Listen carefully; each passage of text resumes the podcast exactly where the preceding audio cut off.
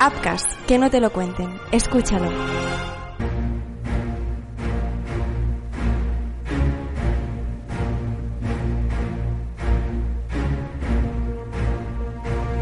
Septiembre de 1922, Nueva Jersey, Estados Unidos.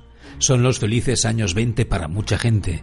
El estilo de vida norteamericano ha crecido hasta niveles insospechados, hasta un punto prácticamente insostenible para cualquier persona. Pero no es la economía lo que hoy interesa, es la doble vida de Edward Hall, sacerdote, un tipo de relativa importancia en el Estado. Todo el mundo le conoce en la ciudad, pero no todos saben que existe alguien en su vida que sería su perdición. Eleanor Mills, su amante. Ambos protagonizarán uno de los asesinatos más sanguinarios de aquella época y uno de los misterios más grandes sin resolver.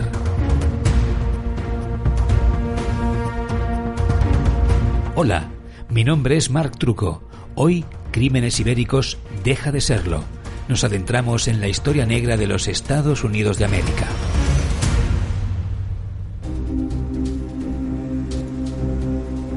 En aquellos primeros compases de siglo, Estados Unidos ya era la gran potencia económica, pero poco tenía de tranquila.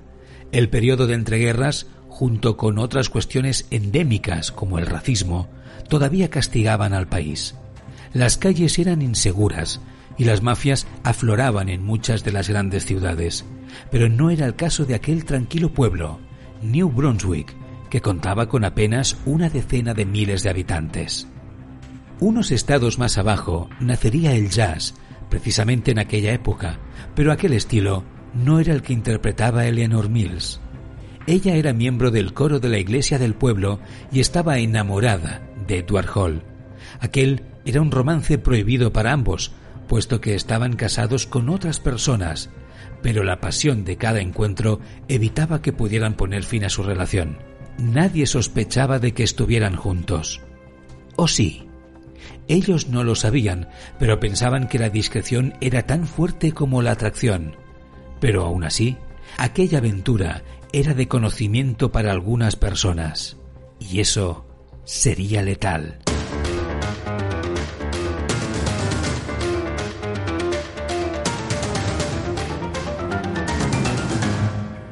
Una noche, la del 14 de septiembre de 1922, ambos hicieron lo que solían hacer. Abandonaron su domicilio familiar aludiendo una excusa. El objetivo final era encontrarse y estar juntos. Suponía un sacrificio muy grande, pero valía la pena. Aquel día fueron a pasear. Las temperaturas comenzaban a descender a medida que pasaban los días en Nueva Jersey y aquellas noches eran las últimas que podían pasar al aire libre. En aquel pueblo existía un sendero que se conocía como el Camino de los Amantes y que solían tomar muchas parejas. Eso sí, pese a que ellos no querían ser descubiertos, lo recorrían a horas en las que prácticamente nadie transitaba por allí. Pero aquella noche sería diferente. 17 de septiembre. Han pasado dos días desde que alguien tuvo noticia de ambos por última vez. Frances, la esposa de Edward, se temió lo peor desde el primer momento. Su esposo no había pasado una noche fuera de casa en muchísimo tiempo. No era habitual, y menos todavía sin avisar previamente. Aquello resultaba demoledor para su cabeza, de modo que movilizó a varias personas del pueblo y organizaron un operativo para encontrar a su marido. Pero no fue hasta aquel día, el 17, en que una pareja descubrió sus cuerpos. Lo hizo en una granja cerca del camino, un lugar muy poco frecuentado.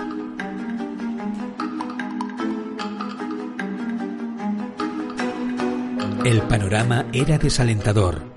Ambos estaban colocados de forma intencionada en aquel lugar, con los pies apuntando hacia un manzano. Eleanor presentaba un vestido azul con lunares rojos, medias de seda negras y zapatos marrones. Además, portaba un sombrero de terciopelo azul que estaba en el suelo cerca de su cuerpo y su bufanda de seda marrón estaba envuelta alrededor de su cuello. Tenía un hematoma en el brazo y un pequeño corte en el labio. Su mano izquierda se había posicionado, después de la muerte, para tocar el muslo derecho del hombre. Su cuerpo estaba totalmente destrozado. Presentaba un corte en la garganta tan profundo que casi era una decapitación. Le faltaba la lengua y la laringe, tal como se desprendió del informe forense. Además, también había tres heridas de bala. Por su parte, él, Hall, tenía el brazo derecho colocado en el cuello de la mujer. Este gesto se había hecho a conciencia por parte del asesino y lo hizo tras matar a ambos. Su sombrero le cubría la cara, hecho que ocultaba la herida de bala en la cabeza. Además, llevaba un par de anteojos. A pesar de que su cuerpo estaba mucho más presentable que el de Eleanor, tenía un pequeño hematoma en la punta de la oreja y abrasiones en el dedo meñique izquierdo y el dedo índice derecho. Además del tiro en la cabeza que le mató, se encontró una herida a varios milímetros de profundidad por debajo de la rótula en la pantorrilla de la pierna derecha.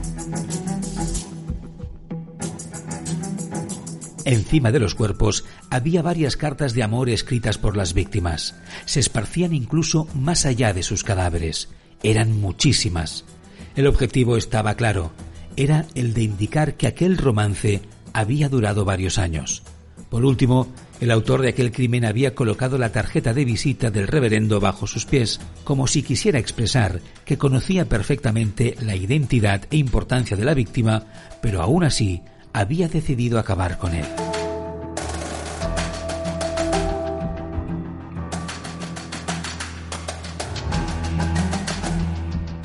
El caso conmocionó no solo al pueblo, sino a todo el Estado. Edward Hall era alguien notable en el sur de los Estados Unidos. Era uno de los reverendos más venerados y muchas personas que no eran del pueblo se congregaban en su parroquia a menudo para disfrutar de sus sermones. Era, además, un tipo respetado. Su vida no podía suponer ejemplo de nada, pero aún así, nadie jamás le aleccionó, nadie podía culparle de su relación extramatrimonial. Aquel romance no sorprendió tanto como la propia muerte. Contrariamente a lo que ellos se creían, muchas personas los habían visto compartir ratos juntos o simplemente habían oído hablar del rumor. En la primera fase de la investigación apareció un problema jurisdiccional que lo complicó todo. El motivo era únicamente político, y es que la escena del crimen estaba cerca de la frontera entre el condado de Middlesex y el condado de Somerset. Esto desató una bronca entre... ¿Te está gustando este episodio? Hazte fan desde el botón apoyar del podcast de Nivos. Elige tu aportación y podrás escuchar este y el resto de sus episodios extra. Además, ayudarás a su productor a seguir creando contenido con la misma pasión y dedicación.